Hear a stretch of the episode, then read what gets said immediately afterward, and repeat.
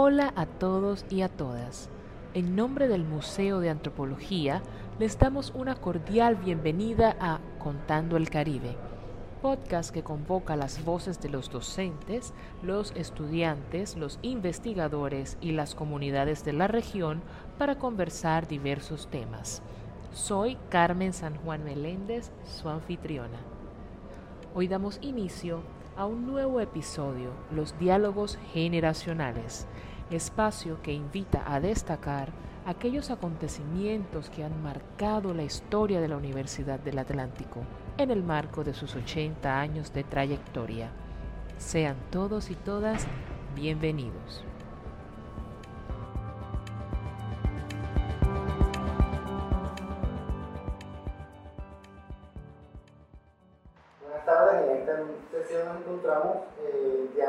Generacionales en conmemoración de los 80 años de la Universidad de Atlántico.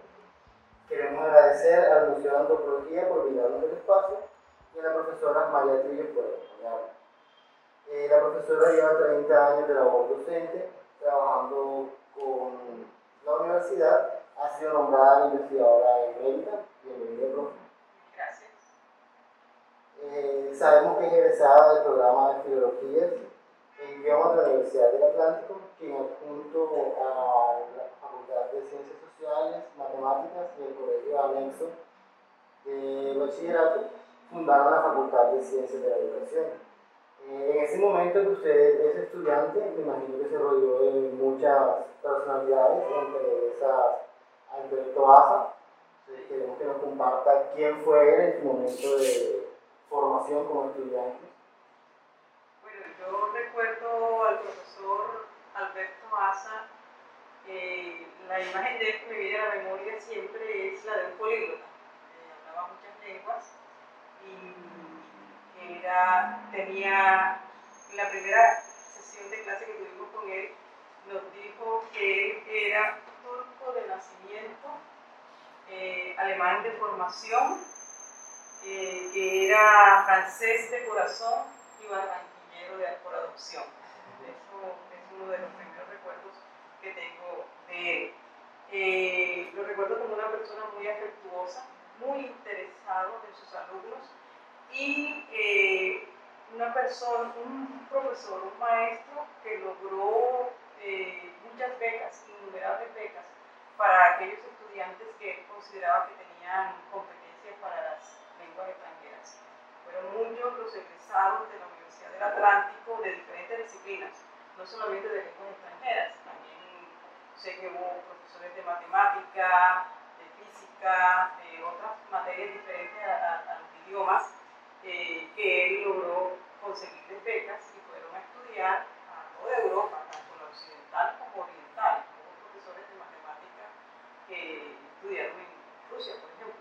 Entonces, eh, una persona que llegó en la década del 50 del siglo pasado, a principios de la década del 50 del siglo pasado, y eh, un momento de gran apogeo cultural para Barranquilla. Y como propuesta de eso, quiero lo que tú has dicho, ¿no? Eh, el Instituto de Lenguas Modernas, que era, funcionaba en su, en vivienda particular, eh, el Instituto Pestalozzi, que fue, fue reconocido como el, fue creado más bien como el centro pedagógico de la Facultad de Educación. O sea, al Instituto Pestalozzi llegaban todos aquellos estudiantes de la Facultad de Educación a hacer sus prácticas. O sea, que eran formados por los mismos estudiantes. Claro, los estudiantes de la universidad eran, bueno, había profesores, ¿no? Y los profesores eran como supervisores de las prácticas de los estudiantes. Esos estudiantes del Instituto Pestalozzi pues llegaban, tenían una formación contemporánea, porque eran sus, los estudiantes de la universidad los eh, supervisados por profesores del Pestalozzi, estaban en clases. Eh, fundó eh, la Escuela de Idiomas del Caribe, eh, adscrita a la Universidad Pedagógica del Caribe. Todo eso, cuando se creó la Universidad del Atlántico en la década de los 40, de la década de los, bueno, en el siglo pasado, eh, pasó a la Universidad del Atlántico, en donde estaba la Facultad de Educación que fueron acogidos por la Facultad de Educación. Porque, si no estoy mal, existe incluso una beca, una fundación que otorga becas en el extranjero que lleva el nombre de Alberto Baza. Pero en ese quehacer de él por la educación, porque eso fue más como usted dice en la década pasada, ¿cómo cree usted que esos pensamientos o esas teorías que traía acerca de la educación influenciaron en los inicios de la Facultad de Ciencias de la Educación? Bueno, él, estuvo presente durante todo el proceso de inicio de la, Universidad Atlántico, de la creación de la Facultad de Educación, de la creación del pensum de, filología, es un pensum que sabemos que es creado por él, como quien dice, ¿no? Pero también había profesores como Aquiles Escalante, profesor Arturo Valdés, que tenían la corriente de la antropología y, hay un consenso muy bonito en donde, en donde mm, el pensum se veía, por lo menos hasta cuando literatura, pero fuerte, con, con, con el profesor Carlos, Carlos María, ¿no? Eh, se veía lenguas, entonces tenía latín, inglés, francés, alemán. ¿Las enseñaban dentro del pensum? Dentro del iban allí, era un pensum de todo el día, ¿ya? Eh, y tenías, por otro lado, eh, lo que tenía que ver con ciencias sociales, sociología, antropología. Entonces podías escoger hacer sociología o hacer antropología, ¿no? Eh, y, y, bueno, tenías las áreas de, educación con, con maestros muy especiales en esa época. O sea, digamos que había una playa de maestros eh, que hacían de programas de la Facultad de Educación, programas reconocidos a nivel nacional e internacional, eh, en donde en cualquier universidad de Colombia se reconoce que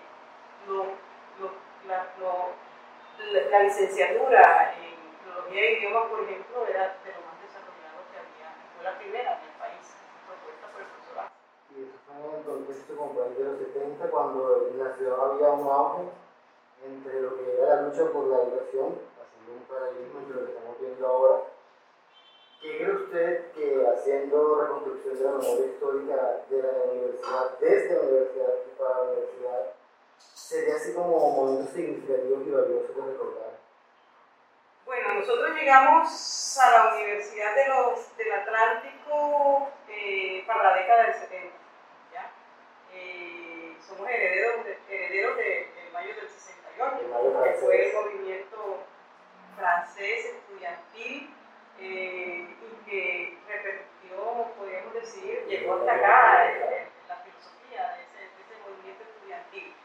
Además de eso, Barranquilla eh, también recibía las nuevas influencias de cambio que se daban en el país, el movimiento obrero, el movimiento estudiantil, movimientos culturales, movimientos culturales, literarios, literarios eh, y todo eso pues influenciaba en nosotros.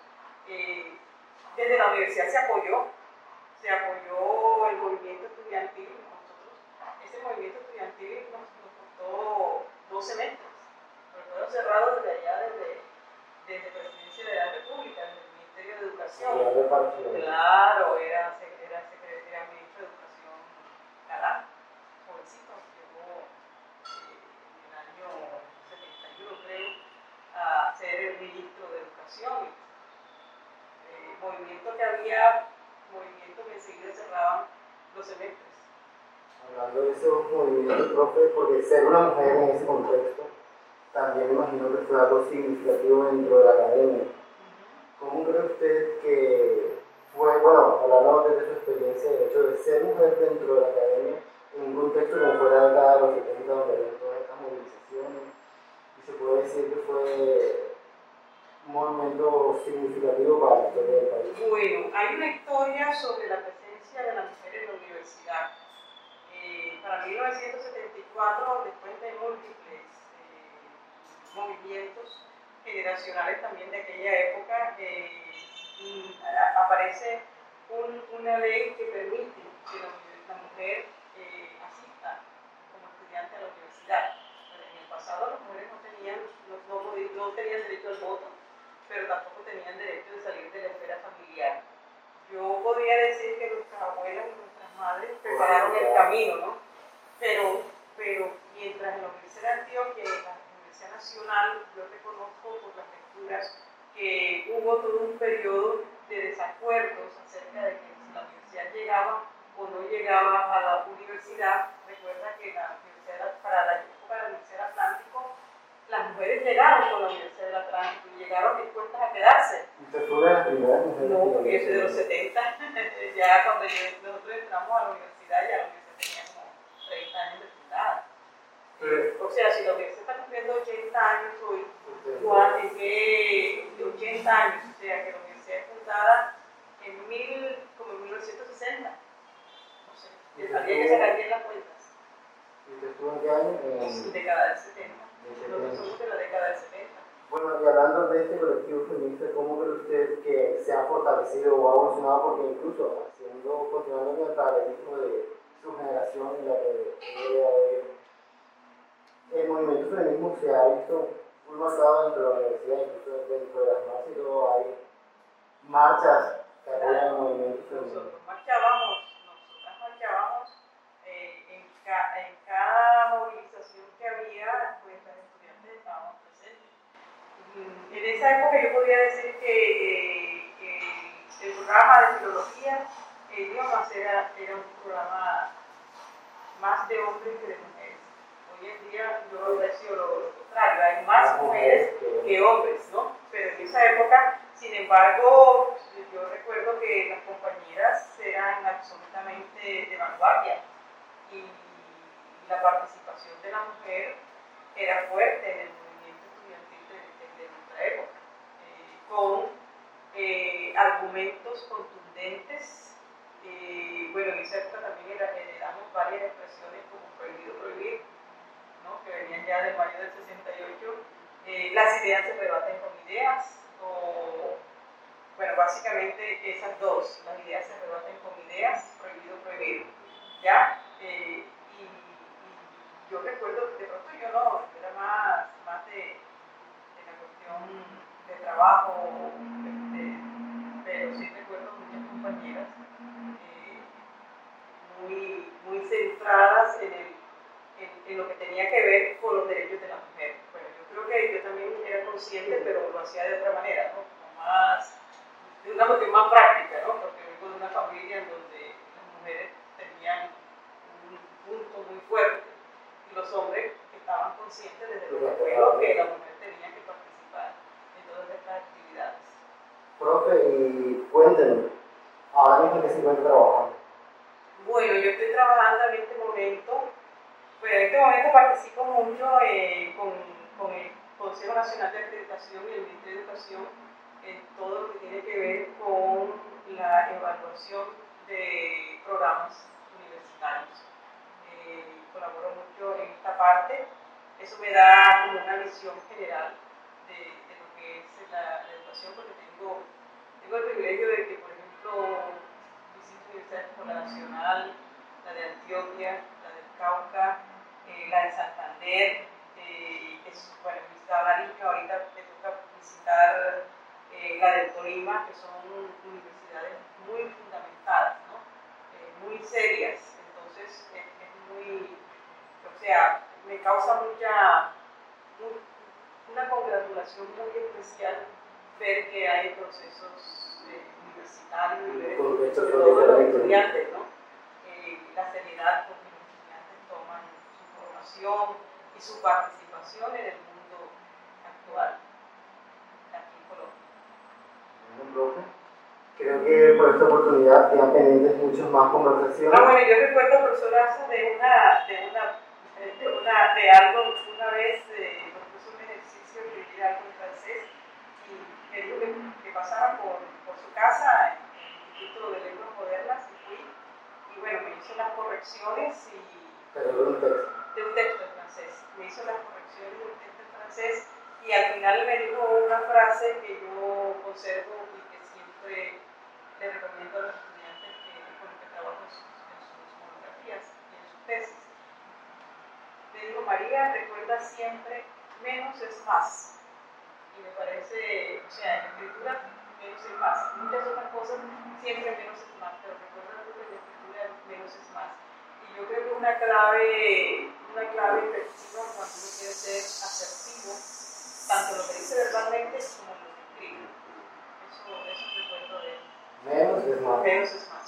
O sea, dices más con menos palabras. Porque llega el mensaje, llega mucho más rápido. Bueno, interesante frase para terminar la tarde y para analizar, menos es más.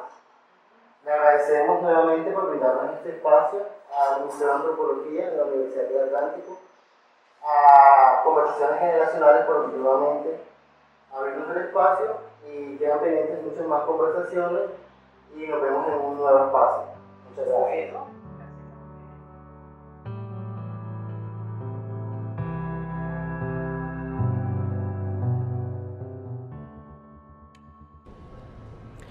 Hasta aquí este nuevo capítulo de los diálogos generacionales en el marco de la conmemoración de los 80 años de la Universidad del Atlántico.